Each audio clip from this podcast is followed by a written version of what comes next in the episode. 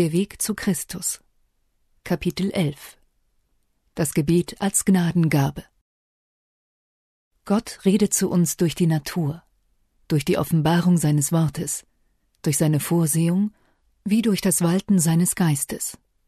Dies genügt jedoch nicht. Wir müssen ihm auch unsere Herzen auftun. Um rechtes geistliches Leben zu besitzen, müssen wir in tatsächlicher Verbindung mit unserem himmlischen Vater stehen. Mag auch unser Innerstes sich zu ihm hingezogen fühlen, mögen wir auch seine Werke, seine Barmherzigkeit und seine Segnungen vor Augen haben und bewundern, so heißt es doch nicht im vollsten Sinne des Wortes, mit ihm in enger Gemeinschaft zu stehen. Wenn wir das wollen, müssen wir ihn in den Angelegenheiten unseres täglichen Lebens zu Rate ziehen. Im Gebet öffnen wir uns Gott wie einem Freunde, nicht als wäre es notwendig, ihm zu sagen, was wir sind und wessen wir bedürfen, sondern um ihn in unsere Herzen aufzunehmen. Das Gebet bringt Gott nicht zu uns, vielmehr uns zu ihm. Als Christus auf Erden wandelte, lehrte er seine Jünger, wie man recht beten müsse. Er unterwies sie täglich ihr Anliegen vor Gott zu bringen und alle ihre Sorgen auf ihn zu werfen. Die Verheißung, dass er ihre Bitten und Gebete erhören wollte, gilt auch für uns. Jesus selbst betete oft, während er unter den Menschen wandelte. Der Heiland nahm unsere Not und unsere Schwächen auf sich, und er flehte inbrünstig für seine Lebensaufgabe von seinem himmlischen Vater Beistand und Hilfe. Er ist in allem ein Vorbild. Er wurde uns ein Bruder in unseren Schwachheiten, der versucht ist allenthalben gleich wie wir. Hebräer 4, Vers 15. Als der Sündlose schreckte er jedoch zurück vom Bösen und erduldete Pein und Seelenschmerz in der sündhaften Welt. Da er wahrhaftiger Mensch war, brauchte er das Gebet und schätzte es hoch ein.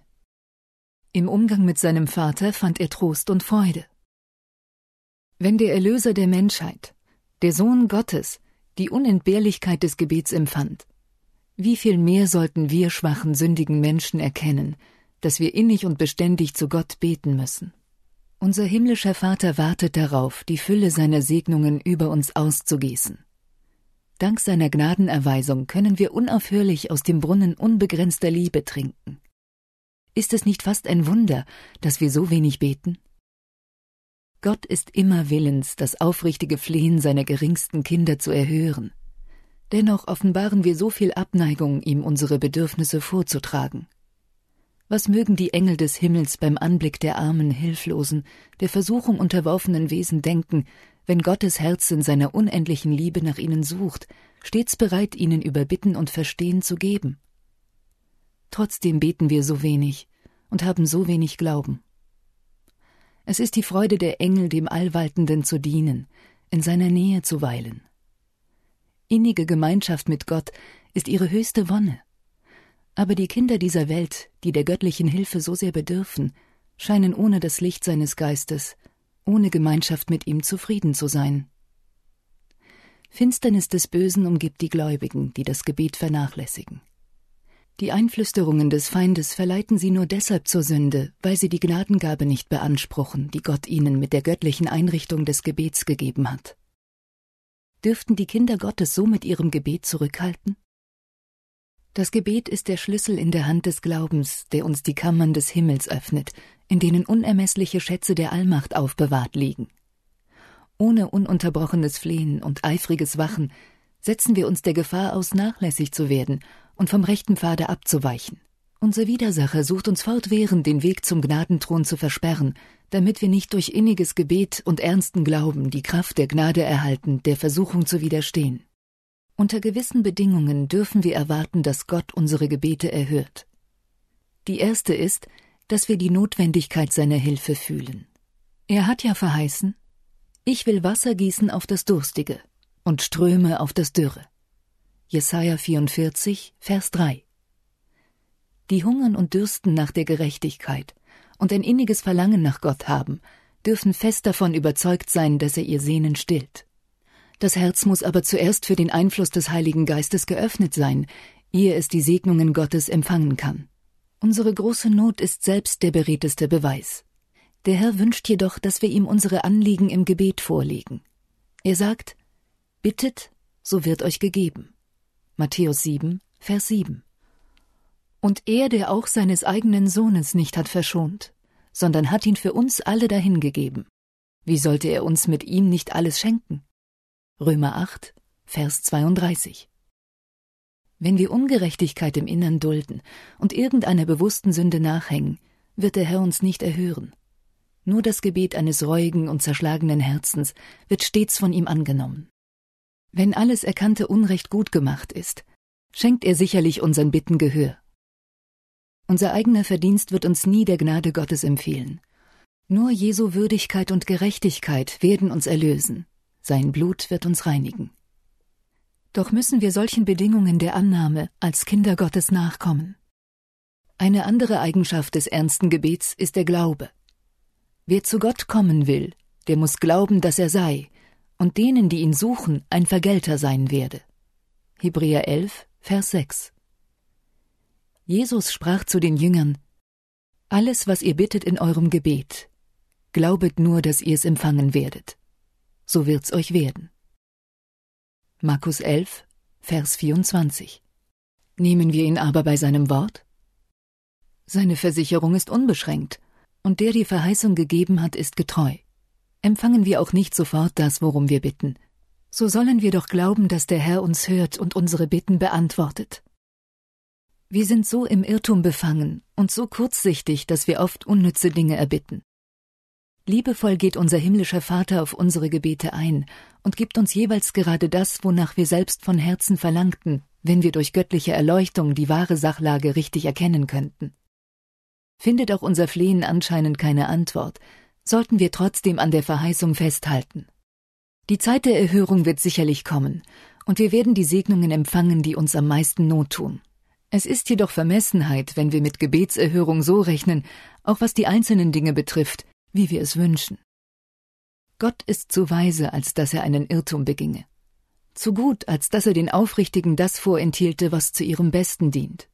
Deshalb vertraut ihm getrost, obschon eure Gebete nicht sofort erhört werden. Verlasst euch felsenfest auf seine Verheißung. Bittet, so wird euch gegeben. Matthäus 7, Vers 7. Wenn wir unsere Befürchtungen und Zweifel zu Rate ziehen oder alle Geheimnisse zu durchdringen versuchen, noch ehe wir den rechten Glauben haben, dann werden unsere Schwierigkeiten immer größer werden. Kommen wir aber im Gefühl unserer Hilflosigkeit und Schwäche, gerade wie wir sind, zu Gott, vertrauen wir ihm, der alle Dinge am besten weiß, der alle seine Geschöpfe kennt und der durch sein Wort und seinen Willen alles lenkt, demütig und gläubig alles an, was unsere Herzen bedrückt, dann kann und wird er auf unseren Notschrei achten und unsere Sinne erleuchten. Ein aufrichtiges Gebet versetzt uns in innige Gemeinschaft mit dem Herzen des Unendlichen. Wenn wir auch im Augenblick keinen merkbaren Beweis dafür haben, dass der Heiland und Erlöser sich in Liebe und Mitgefühl zu uns neigt, ist es doch so. Wir mögen seine Nähe vielleicht nicht sofort verspüren, Dennoch ruht seine Hand in Liebe und zartfühlendem Mitleid auf uns. Erflehen wir Gnade und Segen von Gott, dann müssen auch unsere Herzen vom Geist der Liebe und Vergebung durchdrungen sein. Wie können wir beten, vergib uns unsere Schulden, wie wir unseren Schuldigern vergeben, und doch der Unversöhnlichkeit Raum geben? Matthäus 6, Vers 12. Hoffen wir auf Erhörung unserer Gebete, so müssen wir in gleicher Art und in gleichem Maße anderen vergeben, wie wir Vergebung unserer Sünden erwarten. Ausdauer im Gebet ist eine weitere Bedingung der Erhörung. Wir müssen täglich beten, wollen wir im Glauben wachsen und an Erfahrung zunehmen. Wir müssen anhalten am Gebet und darin wachsen mit Danksagung. Petrus spricht zu den Gläubigen, so seid nun mäßig und nüchtern zum Gebet. 1. Petrus 4, Vers 8. Vergleiche Römer 12, Vers 12, Kolosser 4, Vers 2. Der Apostel Paulus ermahnt, in allen Dingen lasset eure Bitten im Gebet und Flehen mit Danksagung vor Gott kund werden. Philippa 4, Vers 6. Im Brief des Judas heißt es, Ihr aber, meine Lieben, erbauet euch auf euren allerheiligsten Glauben durch den Heiligen Geist und betet, und erhaltet euch in der Liebe Gottes. Judas 20, Vers 21. Anhaltendes Gebet ist ununterbrochene Gemeinschaft mit Gott. Das von Gott ausgehende Leben ergießt sich in das unsrige, während von unserem Reinheit und Heiligkeit zu Gott zurückströmen. Weiter sind Fleiß und Beharrlichkeit im Gebet nötig. Lasst euch durch nichts daran behindern, sondern haltet mit allen euren Kräften die Verbindung zwischen Jesus und euch aufrecht. Sucht jede Gelegenheit zum Gebet, wo sie sich auch darbietet. Wer in Wahrheit nach Gemeinschaft mit Gott verlangt, wird die Gebetsversammlungen regelmäßig besuchen, treulich seine Pflicht erfüllen und mit ernstem Eifer alle nur möglichen Segnungen für sich einernten. Er wird jede Gelegenheit benutzen, sich von den Strahlen des himmlischen Lichtes bescheinen zu lassen. Wir sollten auch im häuslichen Kreise beten, aber vor allen Dingen das Gebet im Kämmerlein nicht vernachlässigen. Denn diese Art der Verbindung mit Gott verleiht uns besonderes Leben. Unser innerer Mensch kann unmöglich wachsen und gedeihen, wenn wir das Gebet vernachlässigen. Das Gebet im häuslichen Kreise und in den Versammlungen genügt nicht. In der Einsamkeit bringe dein Herz vor das alles durchforschende Auge Gottes. Das Gebet in der Einsamkeit soll allein zu dem Ohr dessen dringen, der Gebete erhört. Kein neugieriges Ohr soll solche Bitten vernehmen. Im stillen Gebet fühlt man sich frei von umgebenden Einflüssen und von Aufregung. Ruhig, jedoch inbrünstig soll dein Gebet zu Gott dringen. Heilend und fortdauernd wird der Einfluss dessen sein, der in das Verborgene sieht, dessen Ohr stets den Bitten derer geöffnet ist, die von Herzensgrund beten. Durch ruhigen, einfachen Glauben erhält man die Gemeinschaft mit Gott und empfängt Strahlen des göttlichen Lichts, die Kraft und Ausdauer im Kampf gegen Satan verleihen. Gott ist unsere Stärke. Betet im Kämmerlein, Erhebt eure Herzen bei eurer täglichen Arbeit oft zum Herrn. So wandelte Henoch mit Gott. Gleich einem kostbaren Rauchopfer steigen diese Gebete zum Thron der Gnade auf. Satan kann den nicht überwinden, der auf Gott vertraut. Keine Zeit, kein Ort ist ungeeignet, zu Gott zu beten. Nichts vermag uns davon abzuhalten, unsere Herzen im Geiste inbrünstigen Gebets zu Gott zu wenden. Im Gedränge der Straßen, Inmitten unserer täglichen Geschäfte können wir zu ihm beten und um seinen göttlichen Beistand flehen, wie es Nehemia tat, als er seine Bitte vor den König Artaxerxes brachte. Innige Gemeinschaft mit Gott können wir allenthalben pflegen. Wir sollten unsere Herzenstür stets offen halten und Jesus mit diesen Worten einladen Komm, wohne als himmlischer Gast in meinem Herzen. Mag unsere Umwelt noch so verderbt sein, so brauchen wir deshalb ihr Gift doch nicht in uns aufzunehmen. Wir können in der reinen Welt des Himmels leben, können unreinen Begierden und unheiligen Gedanken jeden Zugang fest verschließen, wenn wir unseren Sinn in innigem Gebet zum Allwaltenden emporheben. Die ihre Herzen der Hilfe und dem Segen Gottes geöffnet halten, werden in einer heiligeren Luft als der irdischen wandeln. Sie werden in steter inniger Verbindung mit dem Himmel stehen.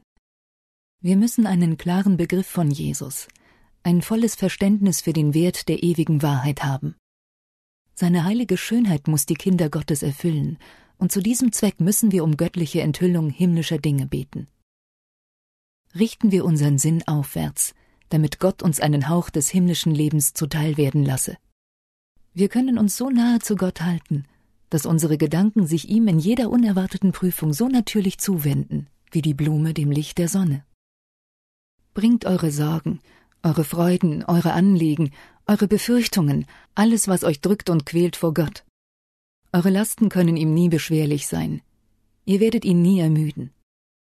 Er, der die Haare auf eurem Haupt gezählt, ist nicht gleichgültig gegen die Bedürfnisse seiner Kinder. Der Herr ist barmherzig und ein Erbarmer. Jakobus 5, Vers 11. Sein Herz wird gerührt von unserem Elend, von unserem Notschrei. Alles, was eure Gemüter belastet, bringt vor ihn. Nichts ist so schwer, dass er es nicht tragen könnte, denn er trägt alle Welten und herrscht über alle Dinge des Weltalls. Nichts, was zu unserem Frieden gereicht, ist so unbedeutend, als dass er es nicht beachtete. Kein Abschnitt in unserer Lebenserfahrung ist so dunkel, als dass er ihn nicht lesen, keine Lage, in die wir geraten, sind so schwierig, als dass er sie nicht meistern könnte. Kein Schaden kann die geringsten seiner Kinder befallen, keine Sorge das Herz quälen, keine Freude uns ergötzen, kein aufrichtiges Gebet von unseren Lippen kommen, die unser himmlischer Vater nicht beobachtete und an denen er nicht unmittelbar Anteil nehme. Er heilt, die zerbrochenen Herzens sind und verbindet ihre Schmerzen. Psalm 147, Vers 3. Das Verhältnis zwischen Gott und jedem Gläubigen ist von solcher Zartheit und Innigkeit, als habe er nur für diesen einen, seinen geliebten Sohn in den Tod gegeben. Jesus sagte, Ihr werdet bitten in meinem Namen. Und ich sage euch nicht, dass ich den Vater für euch bitten will, denn er selbst der Vater hat euch lieb, darum, dass ihr mich liebet. Johannes 16, Vers 26 und 27. Vorher sagt er schon, Ich habe euch erwählt, auf das, so ihr den Vater bittet in meinem Namen, er es euch gebe. Johannes 15, Vers 16. In Jesu Namen beten heißt jedoch mehr als nur seinen Namen am Anfang oder am Ende des Gebets erwähnen. Wir müssen im Verständnis und im Geiste Jesu beten, an seine Verheißungen glauben, seiner Gnade vertrauen und seine Werke vollbringen. Gott verlangt von uns nicht, dass wir Einsiedler oder Mönche werden und uns gänzlich von der Welt zurückziehen, um uns seinem Dienst zu weihen. Unser Leben muss dem Leben Christi gleichen. Wir brauchen Einsamkeit und Gemeinsamkeit. Wer nur betet und sonst nichts tut, wird bald aufhören zu beten, oder seine Gebete werden zur bloßen Form. Sobald die Menschen sich von dem gesellschaftlichen Leben, von den Pflichten und dem Kreuztragen eines Christen absondern, sobald sie aufhören, ernstlich für ihren Herrn und Meister zu arbeiten, der so treu für sie gewirkt hat, haben sie nichts, worum sie beten sollen, und verlieren den Trieb zur Andacht. Ihre Gebete werden eigennützig. Sie können nicht mehr für die Bedürfnisse der Menschheit oder um Kraft zur Mitarbeit am Aufbau des Reiches Gottes beten. Es bedeutet einen schweren Verlust für uns, wenn wir die Gnadengabe vernachlässigen, uns im Verein mit anderen zur Arbeit für Gott zu stärken und zu ermutigen. Die Lehren seines Wortes büßen an Klarheit und Bedeutung für uns ein und hören auf, unsere Herzen zu erleuchten und durch ihren heiligenden Einfluss zu erwecken. Dadurch wird unsere Geistesstärke beeinträchtigt. In unserem Verkehr als Christen verlieren wir viel durch den Mangel an Mitgefühl füreinander. Wer nur für sich selbst lebt, füllt nicht die ihm von Gott anvertraute Stellung aus. Die richtige Pflege unserer gesellschaftlichen Fähigkeiten bringt uns in enge Gemeinschaft mit anderen und fördert in uns die Entwicklung und Kraft für den Dienst Gottes. Sprechen Christen in ihrem täglichen Verkehr miteinander mehr von der Liebe des Allwaltenden und der Erlösung, so würde ihren Herzen Erquickung zuteil, und sie würden sich gegenseitig mehr stärken. Wenn wir Tag für Tag mehr von unserem himmlischen Vater lernen und neue Erfahrungen mit seiner Gnade machen, wird auch der Wunsch in uns rege, mehr von seiner Liebe zu reden. Ein solches Zeugnis aber würde unsere Herzen erwärmen und ermutigen. Wenn wir mehr an Jesus dächten und über ihn sprechen, würden wir auch mehr seine Gegenwart verspüren. Wenn wir unsere Gedanken nur so oft zu Gott schickten, wie wir Beweise seiner Gnade an uns erleben, müsste unser geistiges Leben stets bei ihm verweilen. Es würde für uns ein Vergnügen bedeuten, von ihm zu reden und ihn zu preisen. Wir sprechen gern von zeitlichen Dingen, weil sie uns am nächsten liegen. Wir reden von unseren Angehörigen, weil wir sie lieben, weil wir Freud und Leid vereint mit ihnen tragen. Doch haben wir viel größere Ursache, Gott mehr zu lieben als unsere irdischen Freunde. Und es sollte für uns das Allernatürlichste sein, zuerst über ihn nachzusinnen, von seiner Güte zu sprechen und seine Wundermacht zu rühmen. Die Gnadengeschenke, mit denen er uns überhäuft, sollten unsere Liebe nicht so in Anspruch nehmen, dass wir nichts für ihn selbst übrig haben. Sie sollten uns vielmehr täglich auf ihn hinweisen und uns mit Banden der Liebe und Dankbarkeit an unseren himmlischen Wohltäter fesseln. Wir beschäftigen uns zu viel mit den irdischen Niederungen. Heben wir unsere Augen auf zu der offenen Tür des himmlischen Heiligtums, wo wir das herrliche Licht Gottes sich im Antlitz Christi widerspiegeln sehen, der auch kann selig machen immer da, die durch ihn zu Gott kommen.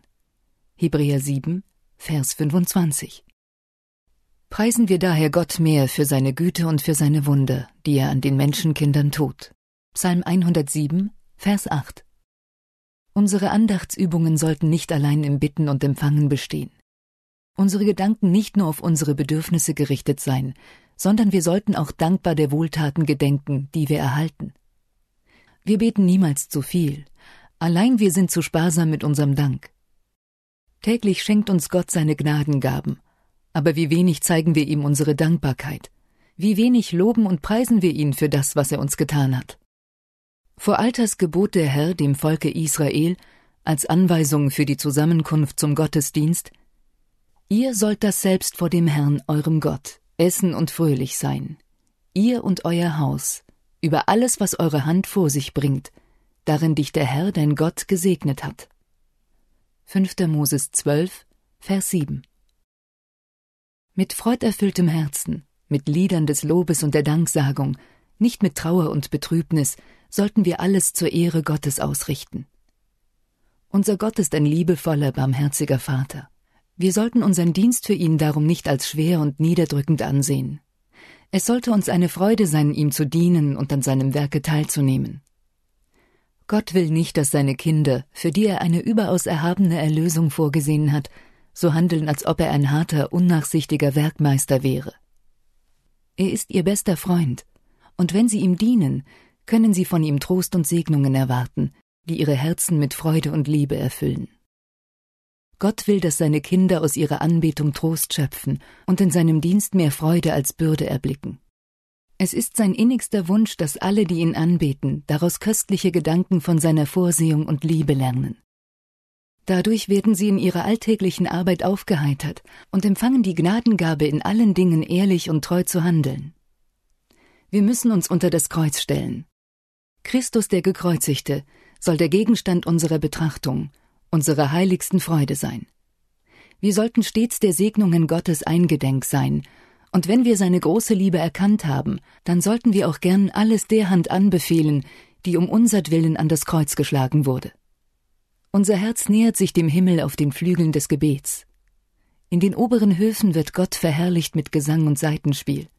Und wenn wir ihm unsere Dankbarkeit darbringen, wird unsere Anbetung derjenigen der himmlischen Heerscharen immer ähnlicher. Wer Dank opfert, der preiset mich, sagt der Herr. Psalm 50, Vers 23. Lasst uns alle mit ehrerbietiger Freude vor unseren Schöpfer hintreten, mit Dank und Lobgesang. Jesaja 51,